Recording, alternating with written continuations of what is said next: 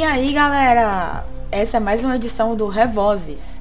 Hoje nosso papo é com a pesquisadora Laís Rocio, jornalista e mestranda em Comunicação e Territorialidades pela Universidade Federal do Espírito Santo, a UFES. E o tema é Cultura do Estupro, a cobertura jornalística no movimento Me Too. Vamos que vamos! Lembra você que esse episódio foi gravado a partir da live com a autora, veiculada no Instagram Recis Underline Fiocruz.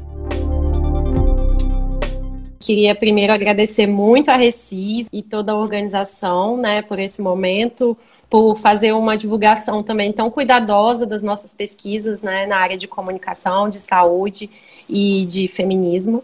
É, então, eu vou falar rapidamente só que eu sou mestranda, né, como a Clara falou, daqui do Espírito Santo.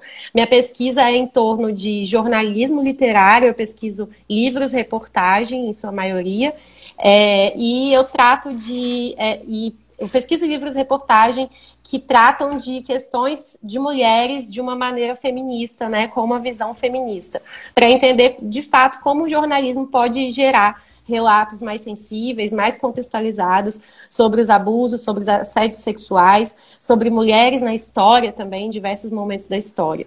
É, e é isso que a gente vai falar mais um pouquinho hoje sobre esse livro que foi sobre o movimento Me Too e os assédios que aconteceram né, em torno desse movimento. É, Laís, o que é que foi o movimento Me Too e qual a importância de se analisar, é, principalmente esse livro, né? O Ela Disse, os bastidores da reportagem que impulsionou a hashtag Me Too.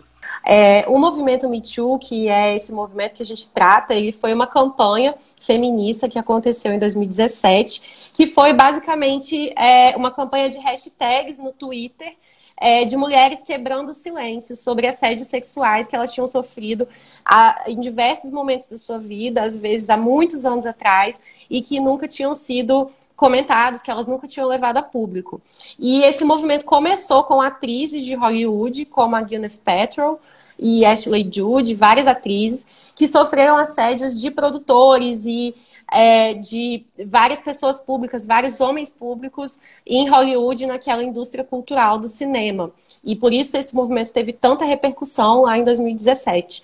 E com o início, e com esse movimento, né, todos os jornais começaram a fazer essas apurações, e o movimento né, no Twitter e os jornais norte-americanos, principalmente, né, nesse início, é, acompanhando todos esses assédios e indo atrás deles. Então, prim o primeiro jornal praticamente que teve o furo dessas reportagens sobre esses casos em Hollywood foi o New York Times. E foi, essa reportagem foi liderada por mulheres.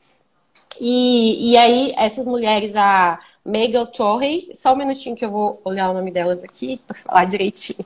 A Jodie Cantor e a Megan Torrey foram duas jornalistas do New York Times que fizeram as grandes reportagens, uma série de reportagens contando o que é Hollywood e depois, contando esses assédios sexuais, isso gerou a repercussão né, de, da prisão de um desses produtores de Hollywood, o Harvey Weinstein. Ele foi condenado e foi preso.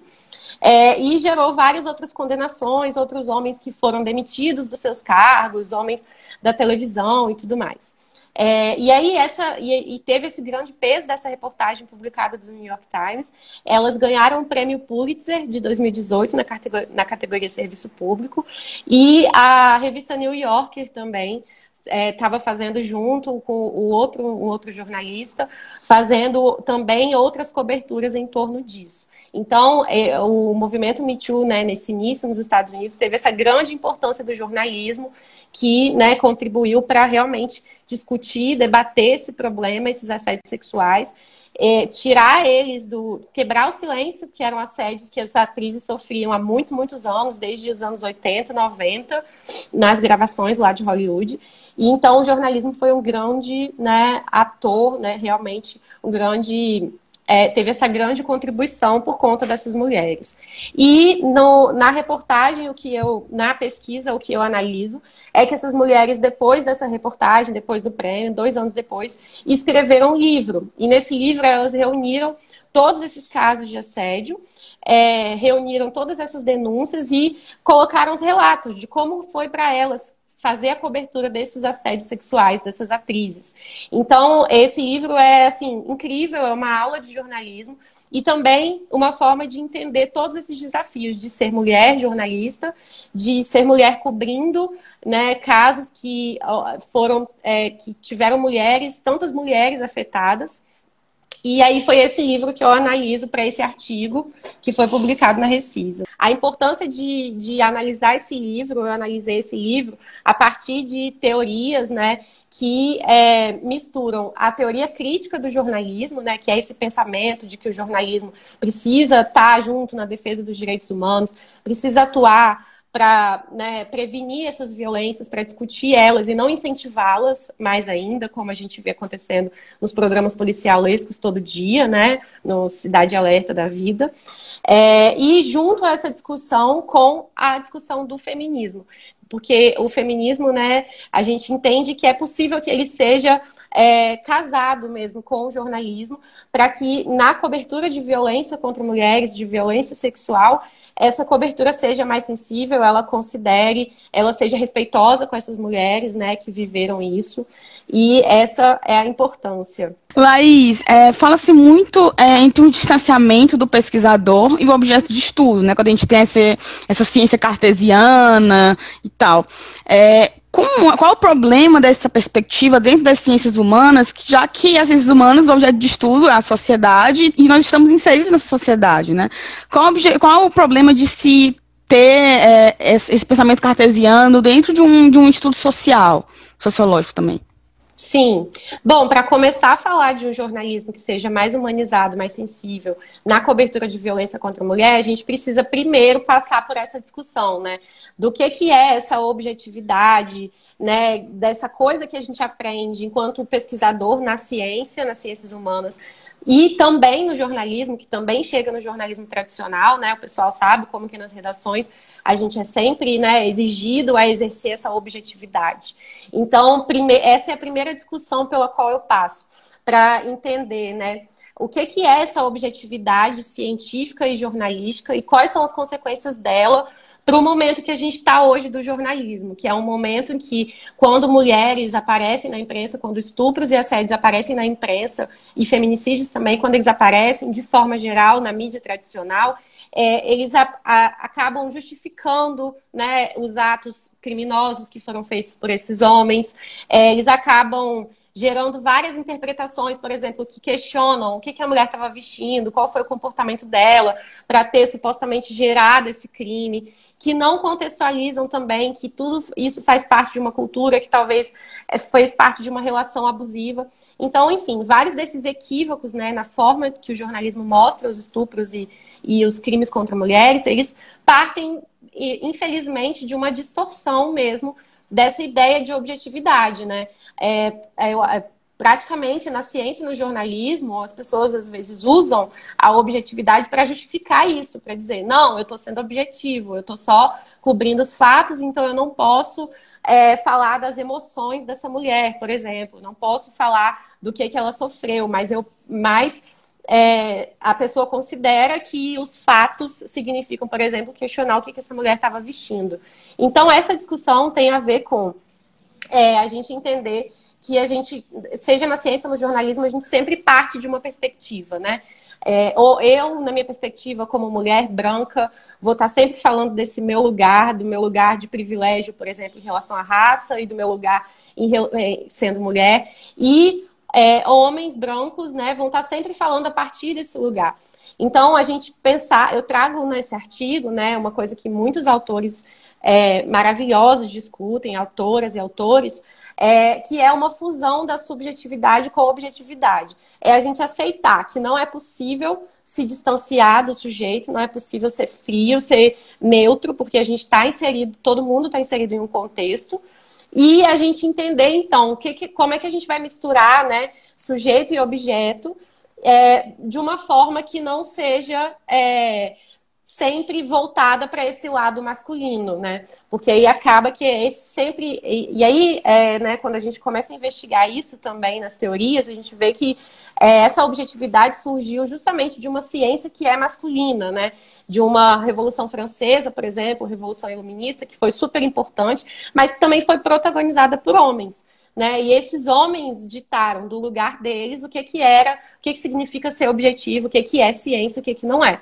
Então a ciência feminista, é, a teoria feminista, né? Ela vem para entrar para falar para essa galera, para esses homens, para falar, peraí, também tem o nosso lado da história, também tem a nossa perspectiva, ela é importante.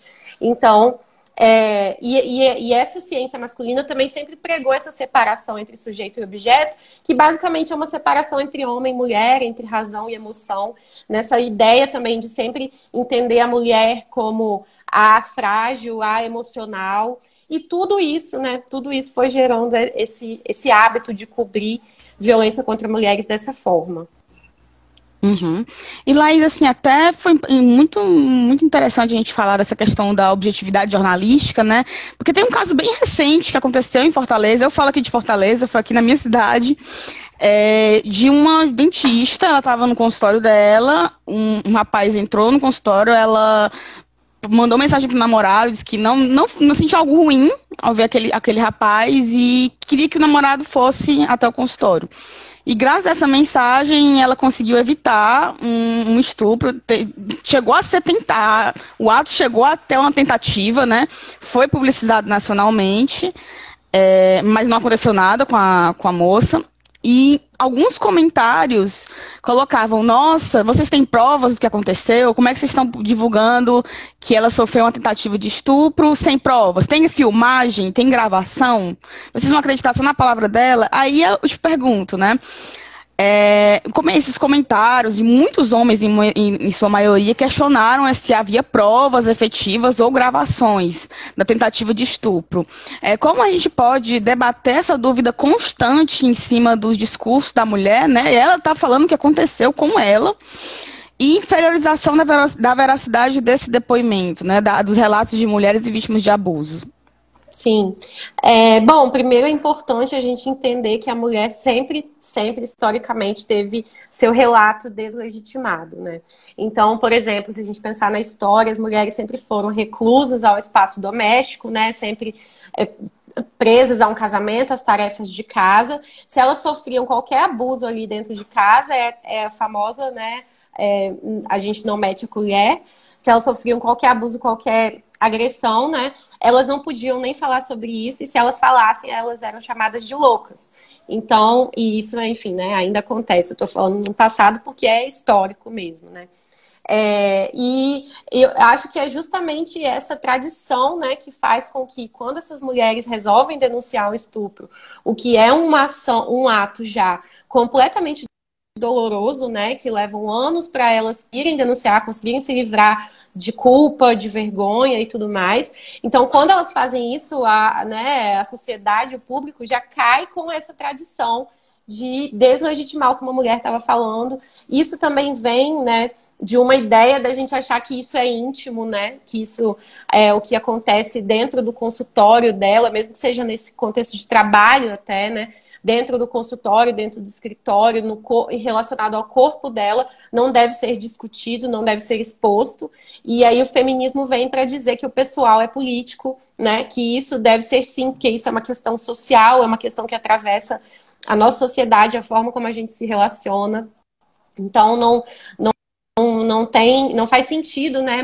Dentro, né, sobre quatro paredes. Então, é, eu acho que é a partir disso, né, essa cultura que faz com que sempre que mulher denuncia, hajam sempre essas é, denúncias, essas esses comentários é, duvidando da verdade dessas mulheres. E aí, por exemplo, é, o jornalismo ele tem esse papel, por exemplo, também trazendo para a conversa esse livro que eu analisei, né, das jornalistas do New York Times, elas, como mulheres feministas, tiveram essa visão de que essas mulheres tiveram esse mesmo problema que essa dentista teve, né? A primeira que tweetou e com a hashtag MeToo, que hoje é super comum e todo mundo já, já tem mais espaço para denunciar, a primeira que fez isso foi super rechaçada ela só tuitou porque ela, ela não tinha mais medo de perder o emprego, por exemplo. Mas várias delas perderam o emprego, tiveram que mudar de país quando fizeram uma simples denúncia de um assédio. É, e aí essas jornalistas têm a estratégia de juntar todas essas mulheres, que muitas não queriam denunciar, né? Então elas entendem que precisava de um grande número, se não me engano foram 200 vítimas no fim das contas, um grande de mulheres que foram estupradas para é, ter esse peso realmente, para que cada uma tivesse coragem e para que tivesse um, um peso maior socialmente. Então, eu acho que esse é o poder da quebra de silêncio e da união dessas mulheres, né, realmente querendo quebrar esse silêncio. E é o, essa é a estratégia que o jornalismo pode ter, por exemplo, né? Indo até essas mulheres, dando né, espaço para elas falarem, juntando mulheres e assegurando a elas que elas não vão estar sozinhas. E eu acho que é mais ou menos por aí que a gente reverte né, essa questão. Mas para essa pergunta também, eu, eu, eu trouxe aqui alguns dados né, atuais, atualizados, é, em relação ao estupro. E aí, de acordo com o 15º Anuário de Segurança Pública, que saiu esse ano, é, tivemos em 2020 165 estupros por dia, só no Brasil. E é, por ano, né, em 2020, foram 60 mil estupros. E em 85% desses casos, o autor era conhecido. E aí é engraçado, né, que você comentou que no caso dessa dentista, é, tiveram também esses comentários falando né, doente mental, monstro, não sei o quê. E aí a gente também tem outro problema que é quando a gente fala do estupro, quando o jornalismo fala do estupro, é sempre nessa coisa, nossa, que monstro, como se fosse um extraterrestre que tivesse esse desejo louco do nada. E, e, e, o problema disso, assim, claro que não querendo tirar a gravidade desse problema, porque é, uma, é um crime terrível, mas o problema disso é que a gente é, distancia esse ato da nossa cultura. E é aí que está o problema. É. Que a questão é entender que esses caras são, na sua maioria, são conhecidos, são parentes, porque também 60% das vítimas é, do ano passado de estupro tinham até 13 anos, então são muitos tios e padrastos e pais, enfim. É, então, acho que o jornalismo precisa começar a sair dessa coisa do monstro distante, dessa ideia, né? E, e demonstrar que, que isso está dentro da nossa cultura. E aí, Laís, é, quais os diferenciais das autoras, a gente falando mais do livro, né? É, ainda falando do livro, na verdade, quais os, difer os diferenciais dessas autoras é, no, dentro do campo jornalístico? E como é que, além da, da questão da proteção, né, de juntar esse, esse, esse, essa massa, né, esse público de, de, de relatos de mulheres, como é que elas conseguiram quebrar as barreiras do silêncio dessas vítimas de homens poderosos, muitas vezes? Como né, eu, eu, eu, analiso que elas têm uma perspectiva feminista e que quebra essas barreiras, né, que é capaz de, de quebrar essas barreiras do silêncio, como você falou.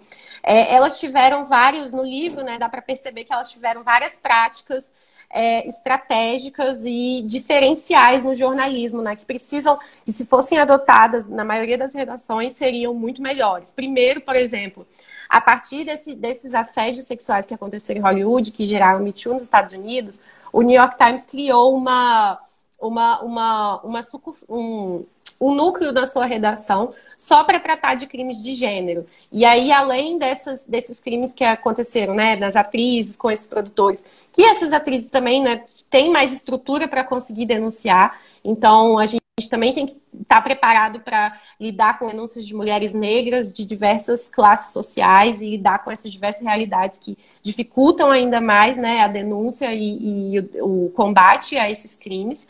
É, e aí, o New York Times criou esse núcleo que é todo dedicado a olhar, por exemplo, para a indústria é, de, de, mercado de trabalho de vários tipos, e aí descobriu assédio desde funcionários do McDonald's até mulheres do Vale do Silício. E, assim, elas percebem, e aí elas já, já desnaturalizam, por exemplo, essa questão do ah, mas as mulheres são maioria. É, sim, maravilhoso que a gente é maioria, maravilhoso que a gente entrou no mercado de trabalho, só que a gente continua sofrendo assédio muito, né? A gente continua sofrendo muito assédio, muitos abusos dentro desse mercado de trabalho. Então, houve uma entrada de mulheres no mercado de trabalho, né? Esse, esse livro nos faz pensar, né? Houve uma entrada de mulheres no mercado de trabalho ou na participação política também, se a gente pensar, enquanto, né, a gente falar de, de Marielle, é, e pensar enquanto é, mulheres na política são ameaçadas, estão sendo né, o tempo todo completamente com, com sua vida completamente arriscada. Então essa essa é, entrada das mulheres na política, no trabalho, saindo da, da, tarefa doméstica, garantiu alguma, garantiu direitos dela, garantiu direitos de escolha, direitos de vida, garantiu liberdade completamente. É isso que esse livro mostra, né? Com essas coberturas é, no mercado de trabalho como um todo. E elas, né, ao longo dessa cobertura dos assédios, elas falam uma coisa que é muito recorrente, que é identificar um padrão de comportamento. Então, quando elas souber, souberam do primeiro assédio que aconteceu, que foi tweetado, elas não, talvez se fosse um jornal assim menos preparado, menos atento com isso, talvez ia querer logo dar o furo e colocar, ah, fulano, aquela manchete, né, aquela coisa sensacionalista, fulano estuprou fulano e não sei o que, gerar todo aquele espetáculo em torno disso. E aí, depois disso, todo mundo ia esquecer. É, talvez esse cara nem seria preso, porque, é, infelizmente, foi só uma mulher que falou e é uma, é, assim, não tirando, né, deslegit... não deslegitimando o relato de uma mulher que sofreu, mas como a gente já falou aqui, né, precisa haver essa união, é uma estratégia que várias mulheres denunciam. Então, a estratégia delas, né, para que isso não, não ficasse no, no, caso pontual, foi identificar um padrão de comportamento. E aí isso muda completamente a cobertura, porque é, seria uma cobertura que talvez ia colocar a culpa só naquele homem que estava ali, que uma noite estuprou uma mulher. Mas não, com essa investigação que elas fizeram de meses, elas descobriram que existia uma indústria de estupro em Hollywood e uma indústria de indenização que que reproduzia mais ainda esse estupro. E olha a importância disso, sim. Então, acho que essa é a grande coisa da, da perspectiva feminista. E aí elas viram que, a, que existia indústria de que esses homens, né?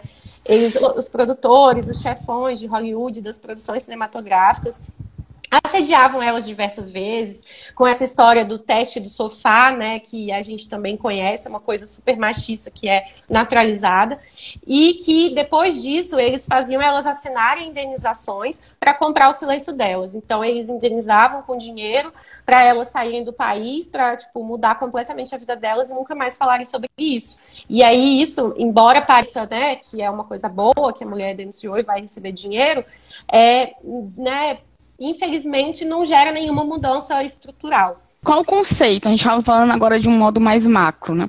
Qual o conceito do pensamento feminista? E que, na verdade, no artigo você traz o termo epistemologia, né? O que é, que é esse termo epistemologia? Até para é, disseminar e democratizar esse, esse, esse conceito. E como é que esse pensamento feminista avalia as construções simbólicas do medo da culpabilização das vítimas de estupro, né, de abuso sexual? Bom, o pensamento feminista, ou quando a gente fala epistemologia, a gente também está falando de teoria mesmo, né, de pensamento. Ele, tá, ele é justamente essa proposta de que haja uma ciência feminista. Então, além do movimento feminista, que a gente já conhece, esse movimento entra na academia, entra no, né, nas portas das universidades e ocupa esse lugar para mostrar que é preciso também não só né, mudar a sociedade, mas para mudar a sociedade, para que haja uma igualdade entre homens e mulheres, também é preciso mudar a ciência, porque a nossa forma de conhecimento, né, e pensar desde que a gente aprende desde a escola, né, a nossa forma de conhecimento é completamente masculina. O que, que a gente aprende sobre. É, eu não sei como é que tá a geração atual, né? Não sou, eu sou nova, mas estudei já há alguns anos, então, pelo menos eu, assim, pelo menos o pessoal da nossa geração ainda, milênios, assim, é, o que, que a gente aprendeu sobre violência de gênero na escola, né? O que, que a gente aprendeu sobre a experiência de mulheres nas aulas de história? que, que, o que, que a gente aprendeu sobre o que, que as mulheres viveram nas guerras, por exemplo, é, nas ditaduras? A gente sempre aprende sobre os homens, né? São os homens os protagonistas da nossa história, são eles os fundadores, os, os criadores de tudo, né? Os cientistas. Então, quando a gente fala de ciência, é urgente que haja essa mudança. E aí a ciência feminista vai trazer é, vários pensamentos, né, que, que né, já não é mais atual, né? Essas autoras já estão aí, e também né, feministas negras, feministas de, é, decoloniais, né, que também vão, por exemplo, é, questionar o, o, quanto a colonização, né, nós, nos países colonizados, sofremos com essa colonialidade, né, com essa coisa do colonizador, desde que acabou o regime é, colonial. É, enfim, e aí a ciência feminista vai trazer essa proposta de que o conhecimento também precisa ser produzido a partir da experiência de mulheres.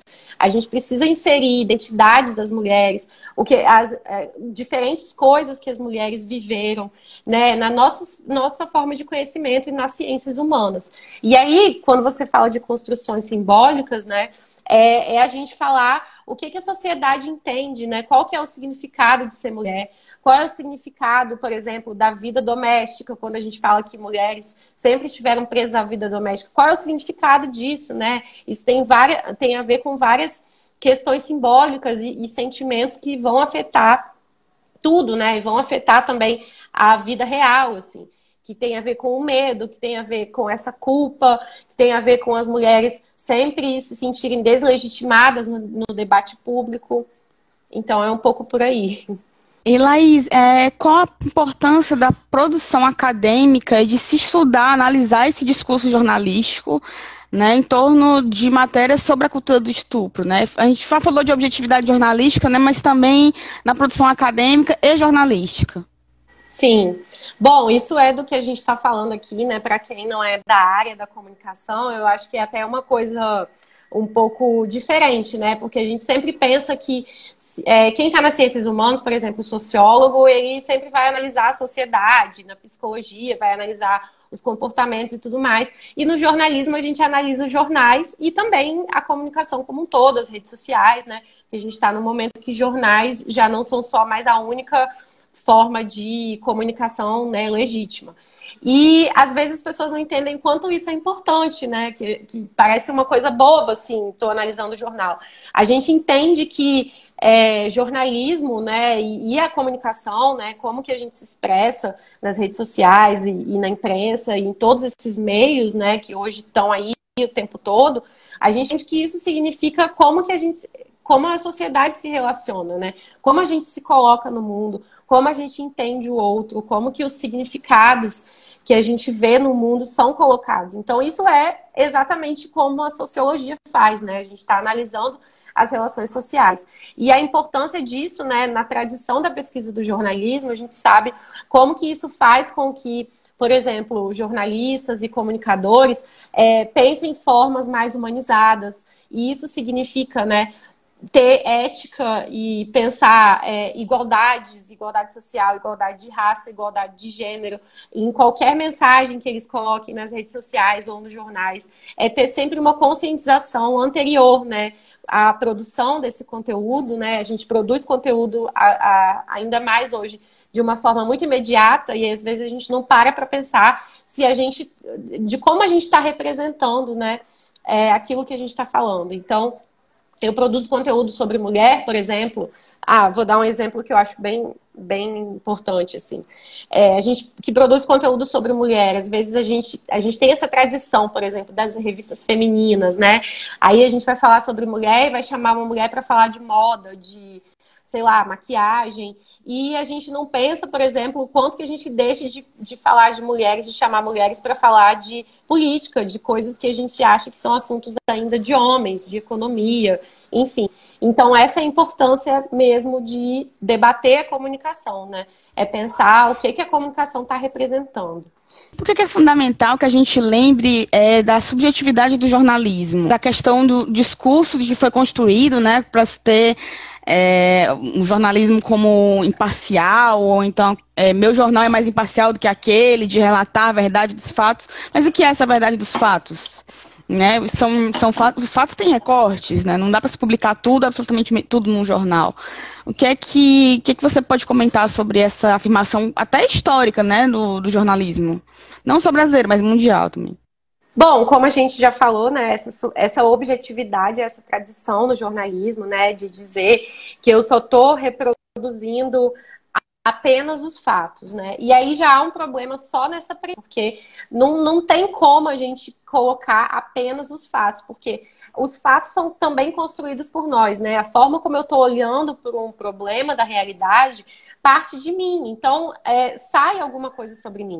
E aí a questão da subjetividade né, que é é, quando a gente começa a assumir né, que há também uma subjetividade no jornalismo, que eu, como sujeito, também estou participando disso, eu também estou colocando meu posicionamento ali, não quer dizer, e também não pode querer dizer, assim, um, cuidado que a gente tem que ter, de que qualquer coisa é verdade, porque isso as fake news estão colocando aí, e isso é terrível, né? É o discurso né, do presidente de dizer que ah, porque ele, porque ele não pegou Covid, por exemplo, ele não vai se vacinar porque ele acha que a vacina não funciona, ele acha que é assim. Isso é subjetividade também, isso é super perigoso. Então, assim, precisa haver, a gente está no momento que precisa cada vez mais haver uma, é, uma investigação dos fatos, né, em que a ciência é cada vez mais importante para comprovar, por exemplo, é, igual a gente está falando de Covid, né, a eficácia da vacina, todas as taxas de transmissão, para comprovar também, no caso das ciências humanas também, olha como a gente precisa de comprovação científica, de estatística, mostrando que a nossa sociedade é racista, que, sabe, pessoas negras têm muito menos privilégios e muito menos oportunidades, porque aí a gente sai dessa coisa do, né, sou eu que inventei, do, da, apenas a minha opinião, e vai para uma coisa de que realmente isso está comprovado, isso é histórico, isso está aí, né, estatisticamente, historicamente, simbolicamente, e a gente é, mistura todos os campos realmente, a psicologia com a história, com a estatística. E aí a importância da subjetividade, e aí trazer a subjetividade para isso, é trazer também a minha, a minha posição enquanto sujeito, né? É, mostrar os meus sentimentos, mostrar as minhas emoções, mostrar, por exemplo, dores de mulheres, memórias dessas mulheres, o que que elas têm como medo, o que que elas têm, né, o que que elas desejam da vida, quais foram os traumas, né? Isso tudo são elementos subjetivos que fazem parte da realidade de mulheres que sofrem com violência contra a mulher. Então, realmente não é só mostrar esses números, que são muito importantes, né? Todos esses números de mulheres é, assassinadas por seus companheiros, de mulheres estupradas, mas mostrar, trazer a subjetividade para mostrar como é que isso afeta na, em como essa mulher se enxerga no mundo. Ela tem direito às, às, escolhas, como é que ela se sente diante disso. Aí eu vou dar um exemplo, até saiu um, tá, tem uma série da Folha de São Paulo que se chama Gênero Feminino, que ela tá saindo, saiu o sétimo episódio essa semana, e aí e ela vai mostrando esses aspectos, né, dessa cultura da violência contra a mulher em várias, de várias formas da sociedade, desde tráfico de mulheres até estupro, até e essa essa semana ela falou sobre o casamento infantil, que muitas mulheres, principalmente mulheres mais meninas, né, mais pobres, negras, em regiões mais pobres, ainda são forçadas a casar e é, por, por questão de uma gravidez precoce, por falta de educação sexual, é, porque realmente ela não vê outra perspectiva ali que não estar dentro de um casamento. E aí ela entra dentro desse casamento ela fica presa. Ela né, não tem como escolher, ah, eu vou sair e vou fazer uma faculdade. Ela não tem como escolher. A perspectiva dela ali né, não, não coloca para ela essa oportunidade. E aí, é, nessa reportagem, a subjetividade entra quando essas mulheres falam o que, que elas sentiam né? Se elas tinham ou não sonho de casar, o que, que elas mais queriam fazer, o que, que elas queriam estudar e, e por que, que elas sentem que elas não podem. Então, tudo isso também é um dado da realidade. Laís, é, quais os desafios da contextualização e as estratégias de apuração da violência de gênero e cultura do estupro no jornalismo? Né? Como a gente pode vislumbrar uma abordagem feminista é, na imprensa? A contextualização é uma palavra-chave, né? Quando a gente fala dessa dessas reportagens que sejam respeitosas com mulheres que sofreram violência de gênero. Então, como acho que eu já até adiantei um pouco esse assunto, mas como a gente falou, né, é, a contextualização é importante para que é, o estupro, né, ou feminicídio não seja sempre mostrado como algo pontual, como algo né? Se eu, se eu simplesmente escrevo numa notícia, ah, fulana sofreu tal e tal assédio, a polícia está investigando, não sei o quê. E eu não, né, dou nenhum tipo de contexto sobre essa cultura que levou a esse assédio, né? Eu acho que é, o jornalismo não está prestando um serviço importante nesse sentido.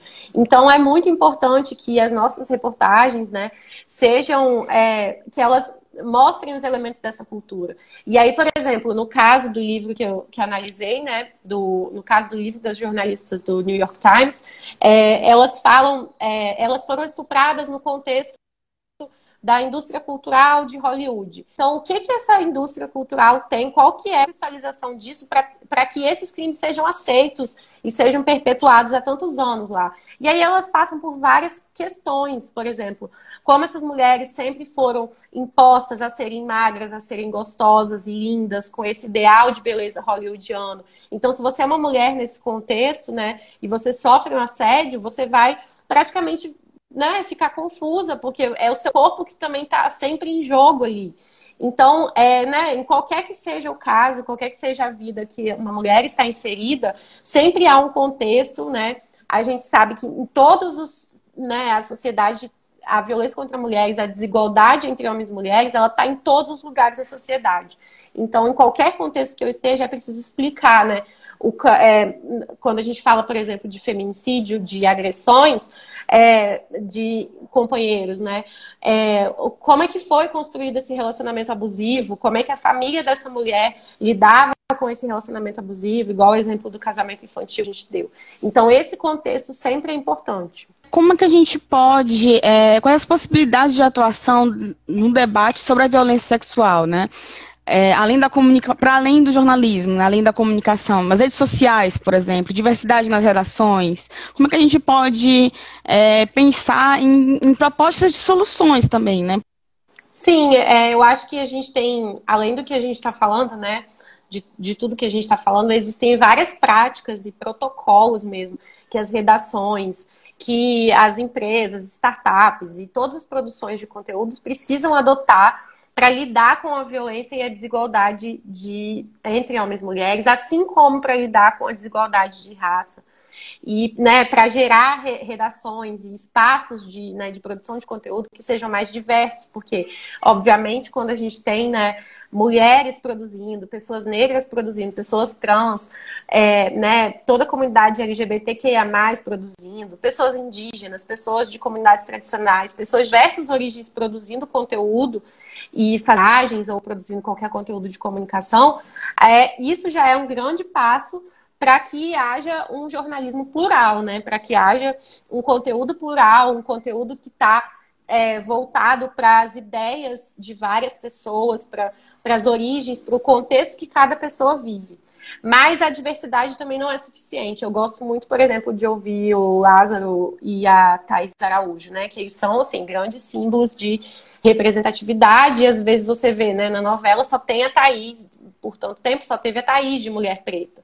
E sempre foi essa coisa, né, a mulher, a mulher preta totem da Globo.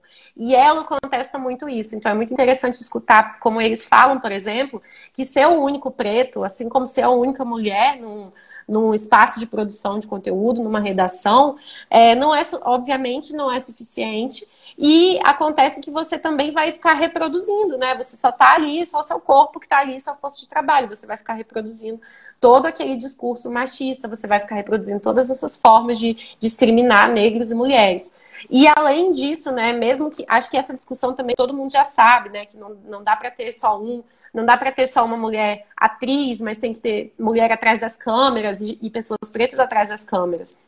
Mas isso tudo também, além disso, envolve mudar a forma, mudar as práticas das redações, porque não adianta nada se tiver ali meia dúzia, metade de mulheres e pretas também numa redação, se as práticas delas, né, se elas ainda tiverem, por exemplo, que lidar com editores que vão é, falar, ah, isso aqui, quando fala de uma experiência de mulher, de que uma mulher sofreu, falar, ah, isso aqui não tá legal no texto, tira isso. É, né, com editores que vão fazer várias imposições que elas não vão concordar. Então, essa diversidade, ela passa por muitas coisas e principalmente por uma mudança mesmo de prática na produção. E aí são exemplos como que eu falei, né, de redações que agora já são, já tem núcleos do, do, jornalismo que só investigam sobre crimes de gênero e que não vão investigar isso mais com essa perspectiva do que, que a mulher estava vestindo para ser estuprada. Né, e de pessoas que vão fazer investigações, por exemplo, buscando mais mulheres, relatos de mais mulheres para é, nas entrevistas, né? Que não vão só perguntar para o policial que fez o boletim de ocorrência, que muitas vezes discriminou a mulher que foi estuprada ou assassinada. Laís, a gente está chegando ao final da nossa live. É, você tem alguma indicação de livro, de filme, de documentário? O que é que você pode indicar para a gente, né? Tanto para pessoas que vão seguir nessa, nessa série de pesquisa, como para quem tem interesse sobre o assunto?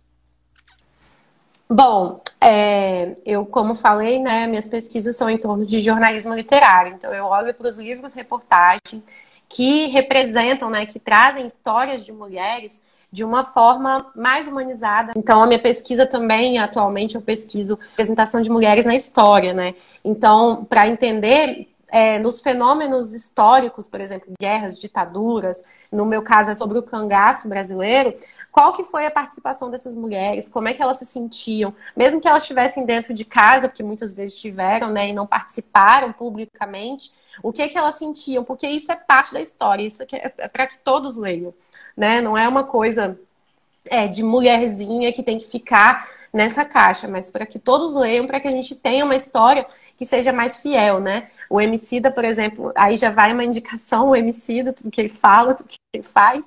E ele tem, em relação a pessoas negras, por exemplo, ele fala que ele está reescrevendo a história. Tem um documentário dele, o Amarelo, que está na Netflix, né? E aí ele, ele traz, por exemplo, é, mulheres negras, como a Lélia Gonzalez, uma grande autora, né? É, mulheres negras e homens negros, artistas acadêmicos do movimento negro, que foram escondidos da história, que foram silenciados. Então a gente precisa realmente é, né, buscar esses silêncios. Ele fala que são né, buscar essas lacunas que foram escondidas da história, assim como as histórias da mulher, das mulheres, e preencher isso, né? E reescrever e para que seja lido por todo mundo, né? Para que não seja um conteúdo específico. E aí, uma indicação sentido é o livro que eu analiso, que é o livro Maria Bonita, Sexo, Violência e Mulheres no Cangaço. É, ele é da Adriana Negreiros, que é uma jornalista que, inclusive, acabou de lançar outro livro também sobre assédio sexual. Ela teve, ela conseguiu se expor, né, para contar um assédio sexual que ela sofreu há de 10 anos atrás, durante um sequestro relâmpago em São Paulo. E nesse livro que se chama A Vida Nunca Mais Será a Mesma, é, ela relata o assédio sofrido por ela e por várias mulheres e faz esse retrato da questão do estupro e das punições do estupro no Brasil. Então, super importante, acabou de ser lançado. Também é uma reportagem que está em livro. E eu fiz esse parênteses, mas né, é, Maria Bonita é um livro que reescreve a história das mulheres cangaceiras, né? Para a gente realmente entender o que, que essas mulheres viveram, porque houve uma ideia equivocada de que mulheres cangaceiras eram livres, né, de que havia direitos iguais entre homens e mulheres no cangaço, que elas eram guerreiras, livres e tudo mais, mas na verdade muitas delas foram sequestradas, né, elas tentaram, né, sair dos seus casamentos para tentar viver uma vida mais livre, mas elas sofriam abusos também, né, e várias novas formas de violência masculina dentro do cangaço. Então é sobre esse livro. E além do livro que eu estou analisando também, para quem entrou agora de novo, é o Ela Disse, que é da Joe Dicker e Megan Torre, que é sobre os assédios sexuais em Hollywood que ocasionaram o Me Too. Gente, obrigada mesmo a todo mundo que está aí, vários amigos, parentes, amigos de pesquisa, parceiros de pesquisa também. E é isso, espero ter contribuído e tudo bom para todo mundo. A RECIS é editada pelo Instituto de Comunicação e Informação Científica e Tecnológica em Saúde da Fundação Oswaldo Cruz.